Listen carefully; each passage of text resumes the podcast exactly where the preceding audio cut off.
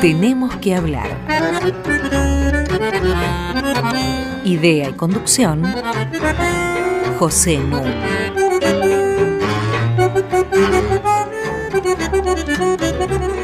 Muy buenas noches.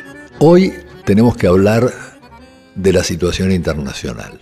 Para eso tengo al lado mío a Mariana Heredia, como siempre, y a un invitado excepcionalmente calificado para conversar e ilustrarnos sobre el tema. Me refiero a Juan Gabriel Tocatleán, sociólogo, doctor en Relaciones Internacionales por la Johns Hopkins University.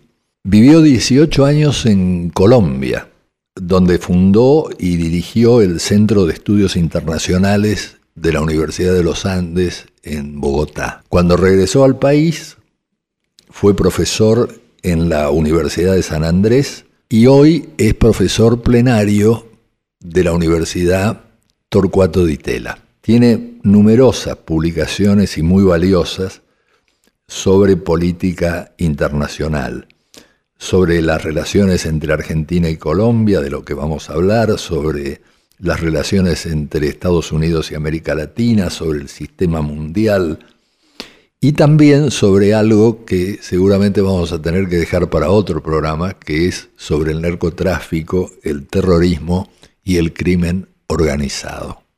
Muy buenas noches, Juan Gabriel, muy bienvenido al programa, muy buenas noches, Mariana. Buenas noches, Pepe. Muy buenas noches y gracias por la invitación. Por favor. En el último programa estuvimos hablando de la situación en Cataluña y del tema del separatismo, a partir de una constatación, y es que en el siglo XV había más de 500 localidades europeas con pretensión autonómica y en el siglo XIX 25 estados-nación. Vale decir que estos 25 estados-nación unificaron comunidades que quedaron con dos narraciones constitutivas. Una la que tiene que ver con su pertenencia a un grupo religioso o lingüístico o étnico o cultural, y la otra la relativa a su pertenencia a un Estado de mucho mayor tamaño y que por lo tanto brindaba condiciones de seguridad y de expansión mucho mayores. Esta tensión no solamente ha existido allí, en Europa quiero decir, sino en prácticamente todo el mundo.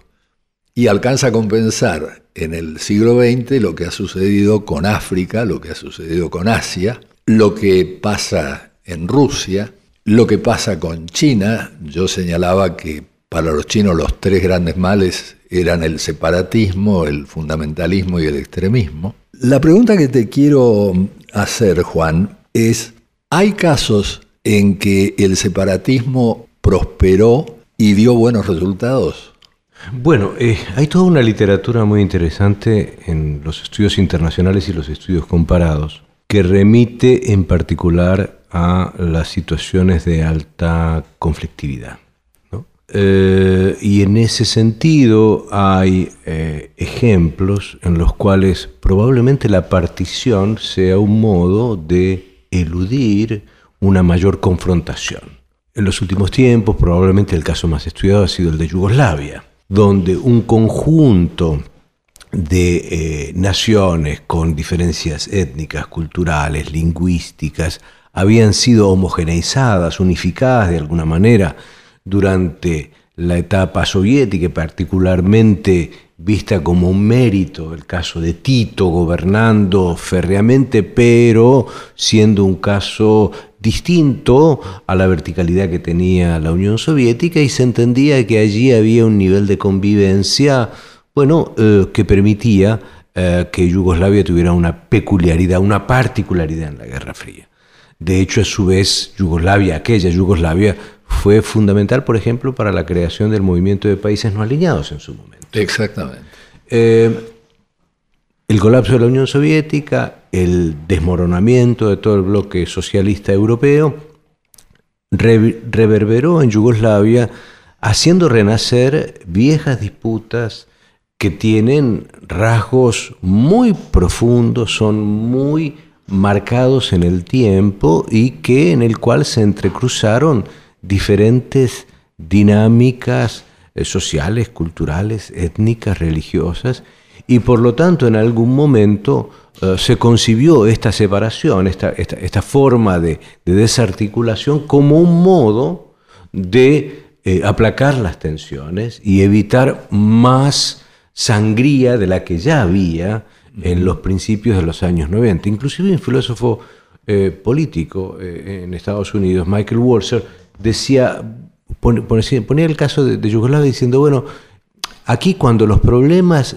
son de identidades muy firmes, muy recalcitrantes en el sentido de que el único modo que tiene una comunidad es a través de reivindicar su condición nacional o su condición étnica o su condición religiosa, lo mejor es proceder a diversificar eso y un modo de hacerlo es dividiendo estas naciones hasta que vuelvan a buscar un mecanismo de convivencia. Y el ejemplo que ponía Michael Walzer, era el que vos estás poniendo. Es decir, en su momento Europa fue multinacional en el sentido de que había más de 500 eh, localidades, modos de eh, unidad política, principados, ciudades. principados, ciudades, etc. Eso permitió en algunos largos pasajes de la historia europea una, una suerte de convivencia. Esto también rompe con el mito de que el Estado-Nación es la única unidad posible que unifica y que genera paz.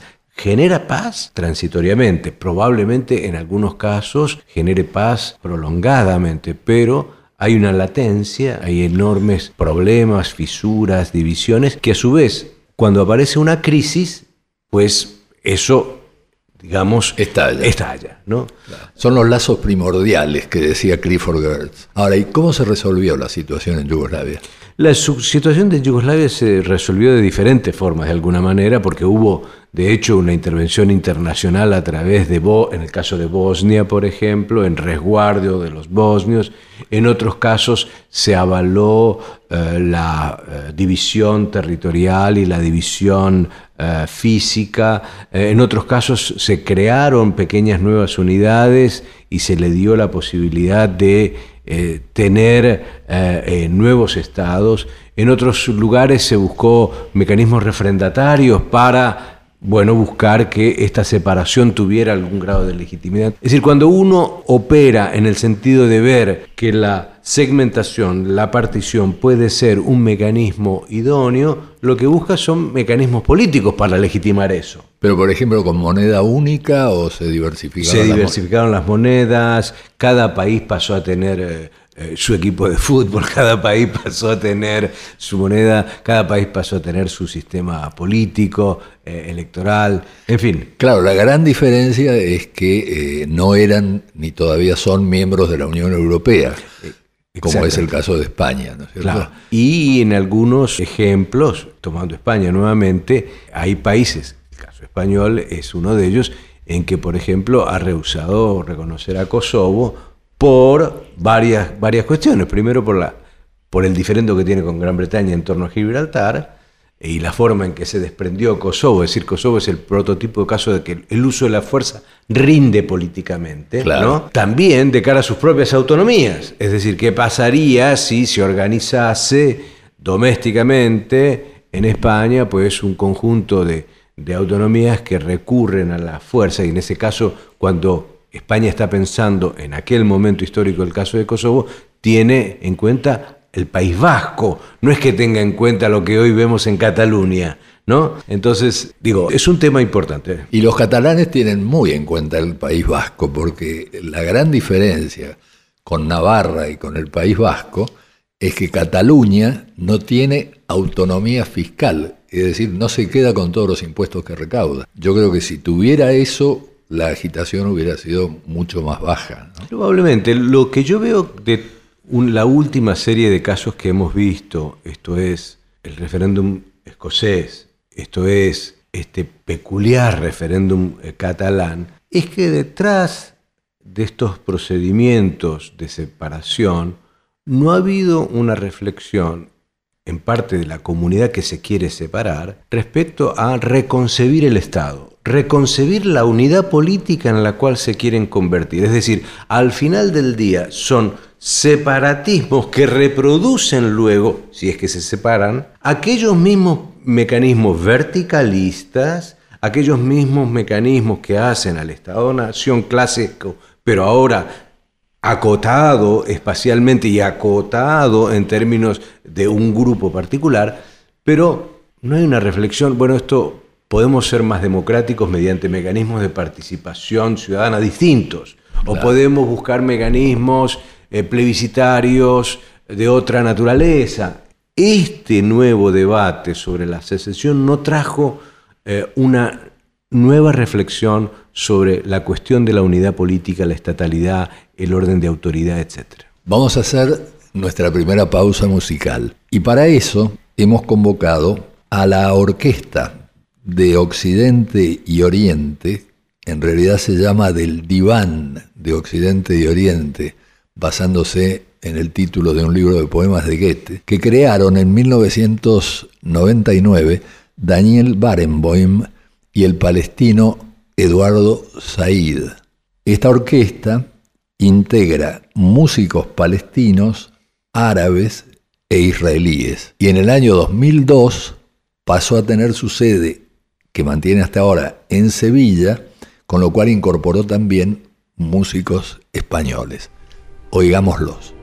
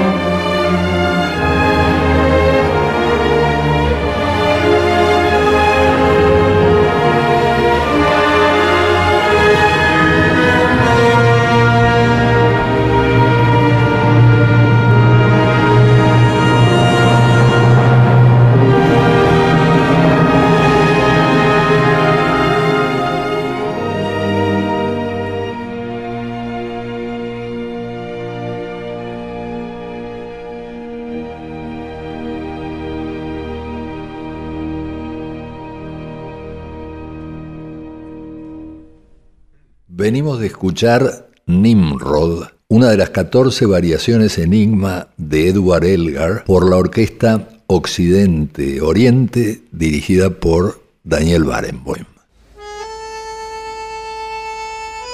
Hasta las 21. Tenemos que hablar con José Nuno.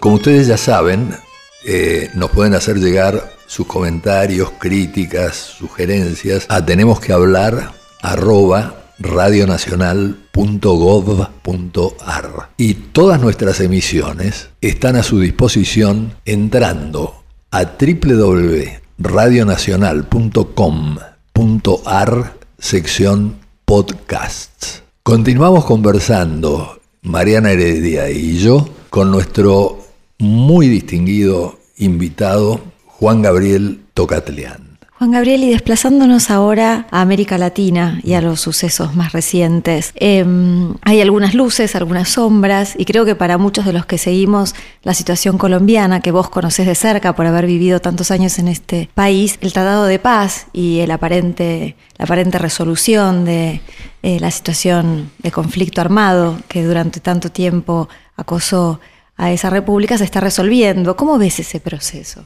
Bueno, voy a utilizar la expresión del secretario general de Naciones Unidas, Antonio Guterres, hace poco, en la sesión anual de Naciones Unidas, eh, dijo que el único caso positivo de la comunidad internacional hoy día era el ejemplo de Colombia y era además el caso en el cual el papel de Naciones Unidas, que ha eh, tenido un rol importante en el proceso de verificación y de hecho Argentina tiene un rol importante en la misión de Naciones Unidas, pues es el hecho simbólico más relevante en términos de el tránsito de una situación conflictiva, violenta, hacia la potencialidad de una solución política en primer lugar y de una paz en el largo plazo.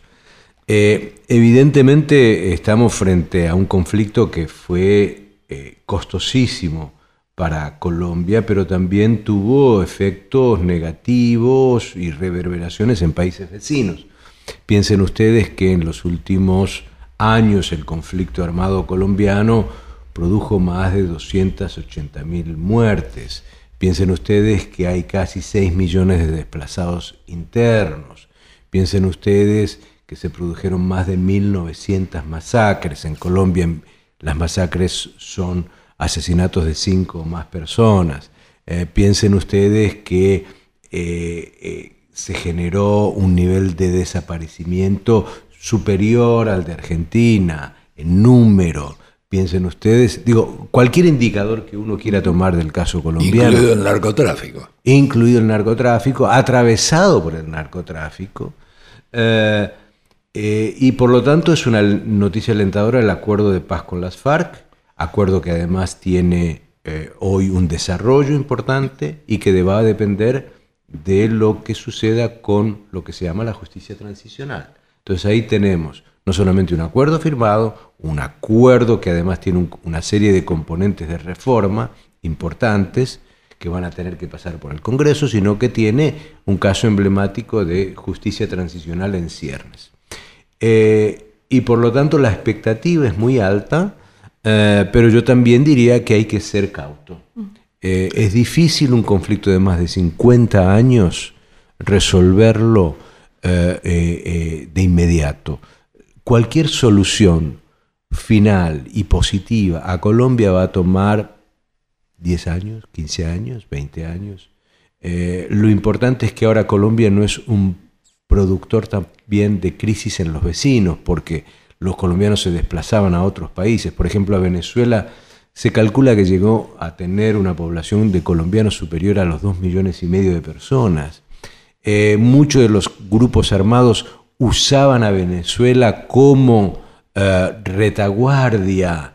Eh, mucho del negocio de las drogas empezó a Venezuela para ir a Europa y a la costa este estadounidense. Eh, muchos de los problemas ambientales repercutían en Venezuela porque la mayoría de los ríos venezolanos nacen en realidad en, eh, en- los montes colombianos.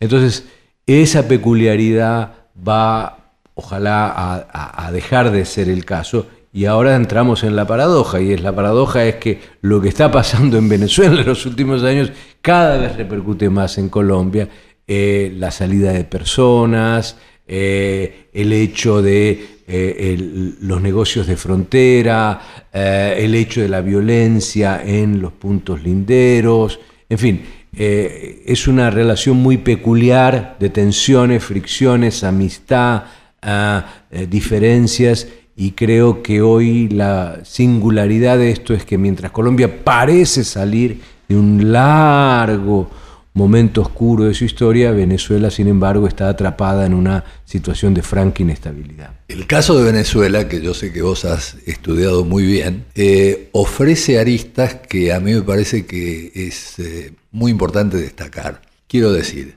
se ha generado la idea de que todo lo que estaba antes de Chávez estaba bien, era democrático, era justo, y que Chávez ha sido el canalla que arruinó la fiesta. Y esto es absolutamente falso.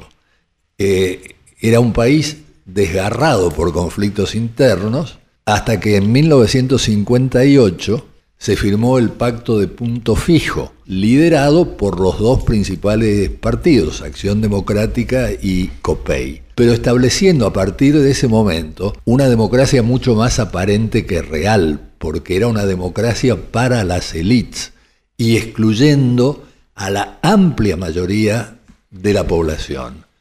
Y hubo 40 años de punto fijismo, como se lo llama, porque el pacto este de punto fijo se celebró en una finca del exmandatario Rafael Caldera, que va a ser justamente el que va a reaccionar 40 años después, un poco menos, contra el pacto de punto fijo, diciendo que no puede haber democracia con hambre. Y esto ya había quedado demostrado fácticamente por el Caracazo, es decir, 1989, cuando las masas hambrientas bajan y prácticamente se apropian de todo lo que encuentran en una Caracas que vivía en la opulencia.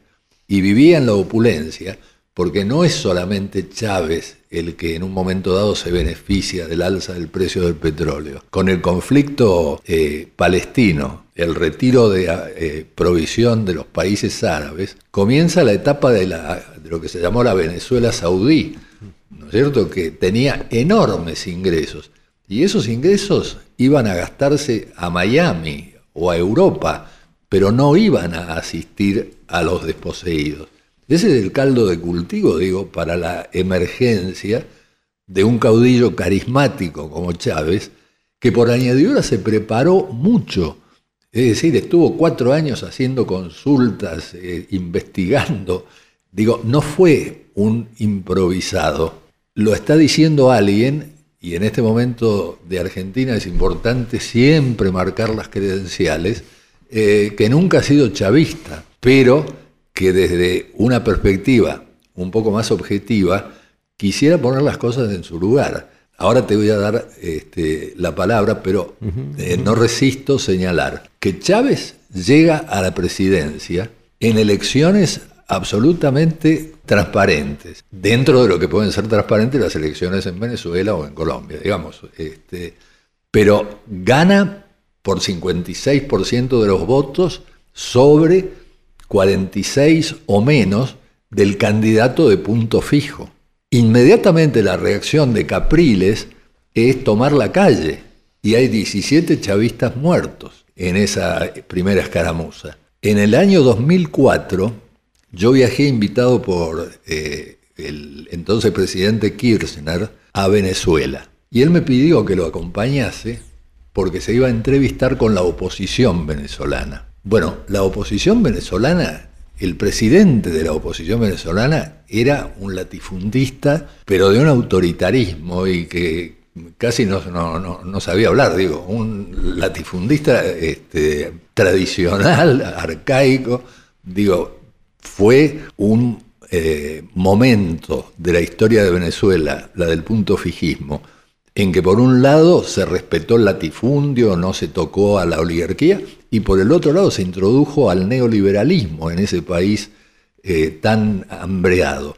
Eh, ¿Querés agregarle una primera cosa a esto y el próximo bloque se lo dedicamos? Sí, eh, a ver, de manera muy breve. Yo creo que lo que estás narrando es absolutamente certero y, y ayuda básicamente a entender qué es lo que ha ocurrido en Venezuela, en dos claves, la cual podemos desarrollar más adelante, pero yo diría que el viejo modelo petrolero rentista venezolano es una herencia agotada como modelo productivo nacional que tiene Chávez y que uno de los elementos que hoy debemos reconocer es que su transición, su modelo de revolución bolivariana con con, con una búsqueda de mayor dignidad para los desposeídos, con programas muy, muy importantes de mayor igualación social, etc. Sin embargo, no tuvo la capacidad de modificar en absoluto. Exactamente. Eh, y ese modelo está en crisis con Maduro y va a seguir en crisis cualquiera sea el resultado de la situación venezolana.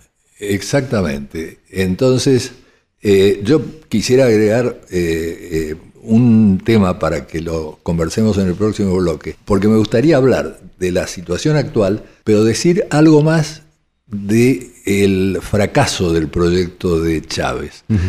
Y ese algo más que quería decir se vincula a que la constitución, Chávez es elegido en 1998, en 1999 se dicta la constitución bolivariana previo referéndum acerca de si la gente estaba dispuesta a aprobarla. Ahora, esta constitución bolivariana tiene cláusulas avanzadísimas, tales como, por ejemplo, el referéndum revocatorio. Es decir, el pueblo se puede reunir en un referéndum que pida la revocatoria del mandato de cualquier funcionario político, desde el presidente para abajo. Y en el año 2004 la oposición pidió un referéndum revocatorio de la presidencia de Chávez. Y este referéndum se hizo y lo ganó Chávez por 60% de los votos. Personalmente yo creo que es el único caso en la historia que yo conozco de un presidente sometiéndose a un referéndum revocatorio. Y esto la prensa lo ignora supinamente.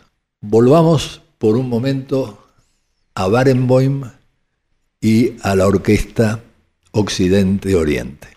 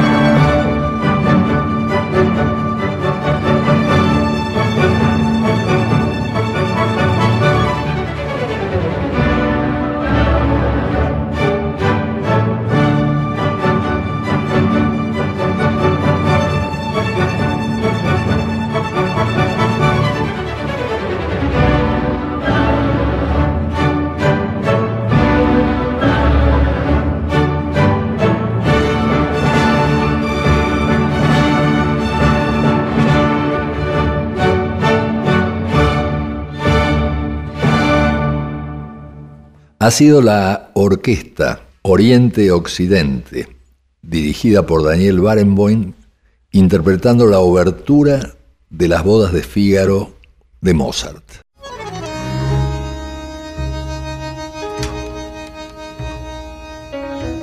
Seguimos en Tenemos que hablar con José Nuno.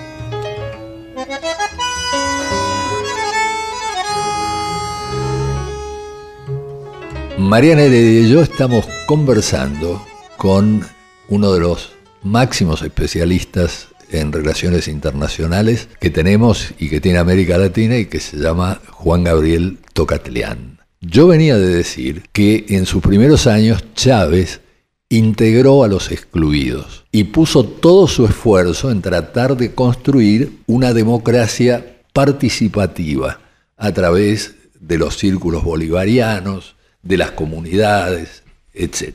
Para lo cual tuvo un gran apoyo de Cuba. Y el país fue declarado por la UNESCO país libre de analfabetismo. Y más aún, Chávez perdió las elecciones del 2007. Ahora, para mí la cuestión, y ya podemos después saltar a, a la actualidad de Venezuela, es que una revolución como la que se proponía hacer Chávez tendría que haber sido hecha a fondo, no hay otro modo, porque lo que se proponía era una suerte de revolución a la Lenin. Pero para eso había que haber expropiado los latifundios, latifundios, había que haber combatido el capitalismo. Todo eso no lo hizo. Y todo eso le cuesta después que Venezuela siga tan dependiente de la matriz petrolífera como siempre y, peor todavía, al aumentar el consumo de las masas, cada vez más dependiente de las importaciones. Y entonces el modelo fracasa. Y Chávez muere en, 1900, en 2013 y es sucedido por Maduro. Sí, eh, yo creo que ahí haces un punto que es muy importante para que nos sirva de telón de fondo de evaluación de Maduro y de Chávez al mismo tiempo. Y es que si nosotros utilizamos como lente de ingreso de evaluación de Venezuela el lente de, bueno, ¿cómo le fue esta democracia? Estamos pensando casi siempre detrás de ello en los parámetros que brinda y que conocemos de una democracia liberal. Para Chávez ese no era su objetivo.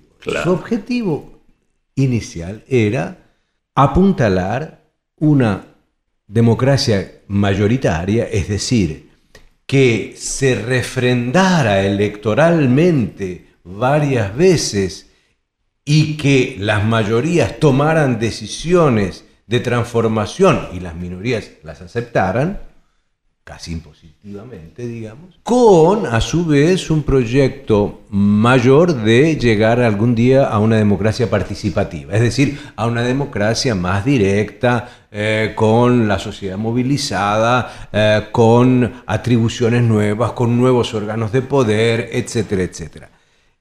Lo que deja Chávez, sin embargo, es una democracia mayoritaria que empieza a mostrar profundos problemas, la inexistencia de una democracia participativa y la eh, erosión de la democracia liberal. Entonces, no logra ni, ni la máxima que sería la revolución, ni tampoco la mínima que sería una, una reforma. Entonces, es eso lo que hereda, me parece, Maduro, un líder que no tiene muchas capacidades de idoneidad, a mi modo de ver, que a su vez entra en lo que Polibio hubiera llamado eh, siglo II antes de Cristo, estoy hablando en este caso, Polibio hablaba de la holocracia, ¿no? Es decir, el mecanismo mediante los cuales las democracias mayoritarias podían convertirse en fuentes de poder de los demagogos y fuentes de poder que a su vez utilizara la ilegalidad. Bueno,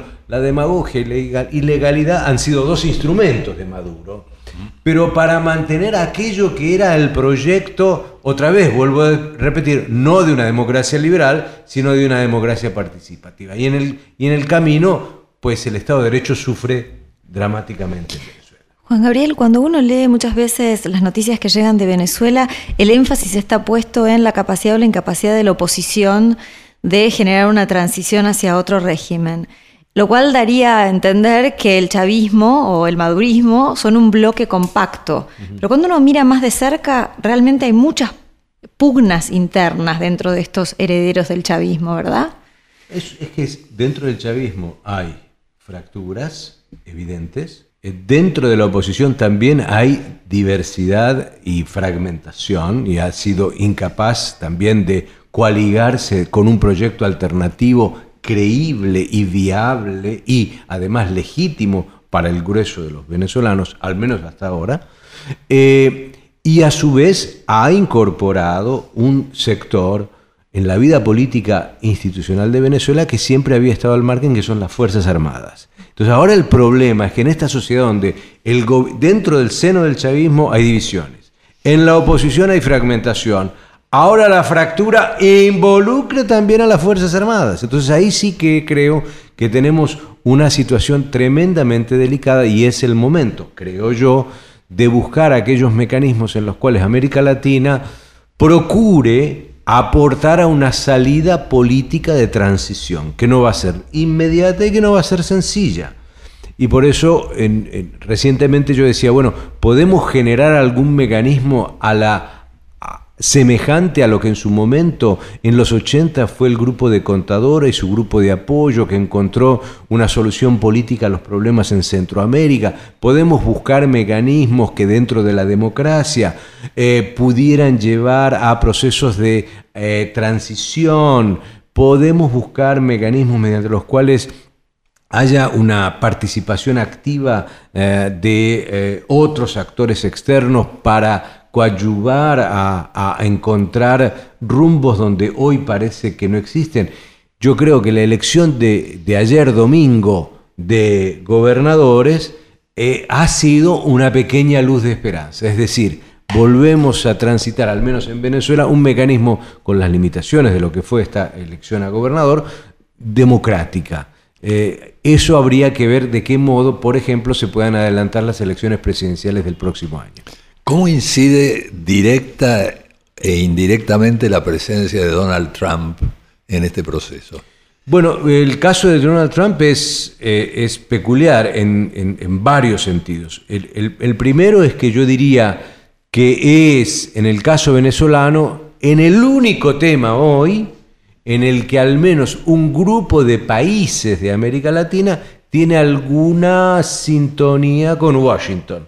Digamos, el grupo de países mancomunados en lo que se llama la Declaración de Lima, en la cual están, entre otros, Perú, eh, Brasil, Argentina, Chile, Colombia, etcétera, sí, marcando diferencias en el sentido de no apoyar ninguna salida violenta, no apoyar una vía militar como la que insinuó el presidente Trump, pero coincidiendo con Washington en que se necesita resolver este tema. Hay otro lugar donde aparece Trump y es en la cara más terrible de Estados Unidos, que es blandiendo la amenaza del uso de la fuerza en América Latina, que ya estaba, había desaparecido, nadie más en Estados Unidos, ningún presidente último en Estados Unidos se le ocurrió amenazar con la fuerza en América Latina, y por lo tanto Trump trae también en el caso de Venezuela lo peor eh, que nos podríamos imaginar respecto a un mandatario. Trump también tiene mucho que ver en el caso de Venezuela porque el deterioro que produce en la relación con Cuba ahora, tratando de desarmar lo que armó parcialmente el presidente Obama,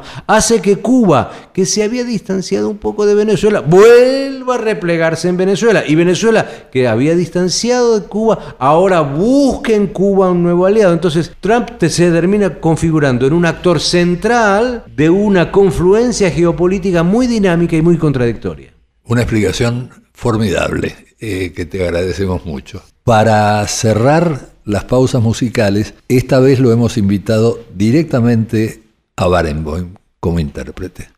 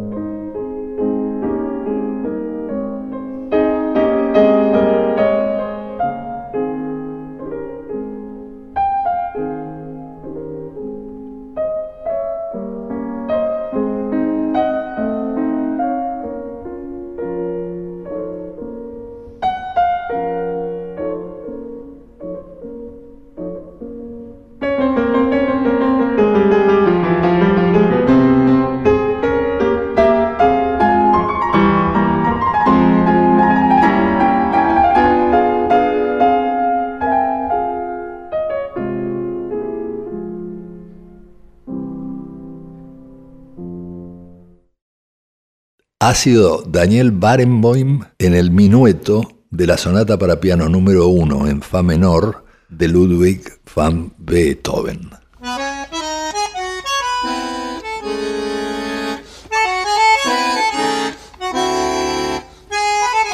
Seguimos con José Nun. Mariana Heredia y yo seguimos conversando con Juan Gabriel Tocatlián. Y Juan, vos eh, acabás de escribir un súper interesante artículo eh, sobre Corea del Norte. Uno de los puntos más conflictivos en este momento en el mundo y que asusta a media humanidad. ¿Nos podés comentar algo sobre el tema y después vamos desarrollando los miedos que en este momento son legítimos? A ver, em, en primer lugar, eh, creo que estamos seriamente ante un asunto eh, en, en el cual pende la paz internacional hoy de manera muy clara. Creo, y obviamente voy a decir algo que no puede ser medible en con la exactitud que se exigiría, pero grosso modo, si en la crisis de los años 90 entre Corea del Norte y Estados Unidos, crisis que tuvo que ver con los primeros movimientos de pruebas satelitales y, e incipientemente nucleares de Corea del Norte, la eh, probabilidad del uso de la fuerza de parte de Estados Unidos podía estar en un 20%. De hecho, el presidente Clinton le pide al, Pentágono un informe dice, bueno, si atacamos las centrales nucleares de Corea del Norte, ¿qué es lo que pasa? Y entonces el Pentágono vuelve y le dice, señor presidente, podemos atacar, podemos ser muy eficaces, damos de baja las principales centrales nucleares, pero tenemos que prepararnos para una guerra prolongada y en el primer año va a haber más o menos un millón de muertos. Eh, y puede costar alrededor de un trillón de dólares. Y Clinton dice, no, busquemos una salida política a esta situación. La segunda gran crisis se produce entre el 2003 y el 2006, cuando Corea del Norte se retira del Tratado de No Proliferación Nuclear e incrementa el enriquecimiento de uranio e incrementa los test y pruebas nucleares. Y ahí hay una negociación colectiva del grupo así denominado de los seis países que tratan de buscar una salida. Y yo diría que en ese momento, a pesar de que no hay grandes avances, bueno, la opción militar, Washington la contempla, Bush la vuelve a considerar, y yo diría que en ese momento estábamos en un 30%, por decirlo de alguna manera. Creo que hoy estamos a un 50%. Entonces, con esto quiero señalar la envergadura de la crisis y de lo que hay en juego. Un 50% de probabilidades. De que esto termine en una confrontación. Esto me parece lo primero. Lo segundo es que aquí, detrás de este caso, más allá de la relación entre Estados Unidos y Corea del Norte, una relación conflictivísima históricamente, una relación tensa desde la guerra de Corea 1951-1953, que termina en un armisticio, no en un acuerdo de paz. Formalmente no están en paz Estados Unidos y Corea del Norte. Digo, desde aquella época hasta ahora la relación ha sido tensa, crítica, hostil, eh, plagada de desconfianza, etc. Pero más allá de eso, si Corea del Norte logra efectivamente convertirse en una potencia nuclear, que sería en este caso la novena potencia nuclear, el régimen internacional de no proliferación nuclear estallaría por los aires. Esto es, un conjunto de países que tendría hoy y ya tiene la capacidad nuclear por vías pacíficas, podría ir por el sendero de procurar algún artefacto militar. Y en ese sentido hay muchos países que están en esa capacidad. En Medio Oriente, obviamente Irán, obviamente Arabia Saudita, obviamente Turquía, en el norte de África, obviamente Argelia, obviamente Egipto, en América Latina, que logramos un gran acuerdo histórico con Brasil para desarmar todos nuestros programas potencialmente militares, tendríamos y veríamos un incentivo a volver a una tensión producto de que, bueno, el uso del artefacto nuclear con fines de disuasión pasa a tener otra vez un lugar en la política internacional. Entonces, Lo que hay en juego en Corea del Norte, más allá, repito, de la relación con Estados Unidos, tiene carácter global. Se entiende un poco mejor el Premio Nobel de la Paz acordado a las ONGs que luchan contra esta proliferación nuclear, ¿no? Se entiende mejor porque además se firmó, como ustedes saben, un tratado de prohibición de armas nucleares. Este tratado se firmó hace dos meses. Después de muchos años de esfuerzo, se firmó este tratado, lo han firmado 122 países, entre ellos Argentina, no lo ha firmado ninguna de las potencias nucleares, paradójicamente lo firmó Corea del Norte, pero yo me detengo brevemente a lo siguiente. Yo seguí por, por, lo que uno llamaría los medios internacionales de mayor reconocimiento, reputación.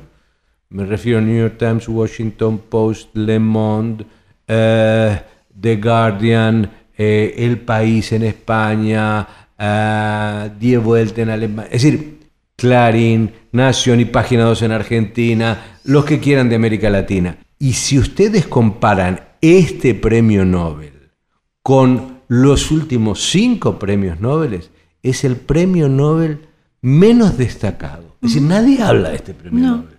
Es como que ya todos cruzamos el umbral de decir, la cosa nuclear está ahí para ser utilizada muy bien, hay unos buenos pacifistas por el mundo, pero el mundo es, está en otra o puede entrar en otra. Entonces, y añado un dato simbólico. La mejor, la más prestigiosa, la más reputada revista atómica del mundo se llama The Bulletin of Atomic Scientists. En 1947 pusieron una manecilla del reloj del fin del mundo, se llama, The Doomsday Clock, para señalarle al mundo el peligro de entrar en una catástrofe nuclear. Y fueron colocando esta manecilla más lejos o más cerca de las 12 según la coyuntura política. Cuando terminó la Guerra Fría pusieron la manecilla a 17 minutos para indicar que el mundo entraba en la eventualidad de una situación más pacífica, menos armamentista. Hoy está a dos minutos y medio de las 12. Dios mío. Vos decís en, en, tu artículo algo importante de tener en cuenta, y es que entre los primeros sacrificados por un estallido atómico habría miles de norteamericanos que están en Corea del Sur. Bueno, tiene, Estados Unidos tiene 86 bases en Corea del Sur con más de 23.000 soldados, tiene otro tanto número de bases en Japón con 39.000 soldados, y además hay que pensar en que en una ciudad como Corea, como Seúl, capital de Corea del Sur, la probabilidad de que haya un importantísimo número de civiles norteamericanos, hombres de negocios, personas que van allá por razones turísticas, etcétera, también sufran una reacción porque uno de los blancos preferidos de Corea del Norte va a ser la destrucción de Seúl. Ahora, Rusia y China no se van a quedar mirando. No se van a quedar mirando y están buscando eh, alternativas a esta situación. Eh, y lo que sí creo es que le abonamos nosotros a la, entre comillas, solución china, esto es una intervención más decisiva de China sobre Corea del Norte, un nivel de importancia que no es posible concebirla porque la influencia real de China sobre Corea del Norte no es tan grande, no es tan alta. Las relaciones históricas entre estos dos países han sido difíciles, muy complejas, están plagadas de, de diferencias, de tensiones. Y el que reapareció en los últimos tiempos es Rusia, buscando aquella relación que en la Guerra Fría tuvo la Unión Soviética con Corea del Norte. Entonces, sí, Rusia está jugando un papel constructivo, sí, China quiere jugar un papel relevante, pero esto depende de Corea del Norte y de Estados Unidos. Definitivamente, Juan Gabriel, tenemos que convocarte para otro programa para seguir desarrollando estos temas que normalmente uno no encuentra desarrollados así en los medios argentinos. Te agradecemos muchísimo tu presencia. Les agradezco yo. Les agradezco yo mucho. Le agradezco mucho a Mariana Heredia, le agradezco mucho a nuestro técnico de siempre, Walter Danesi, le agradezco al editor Julián Carballo y a quien hoy actuó de productor del programa con mucha eficiencia, Sebastián Vázquez. Y como diría Wimpy, que todo sea para bien.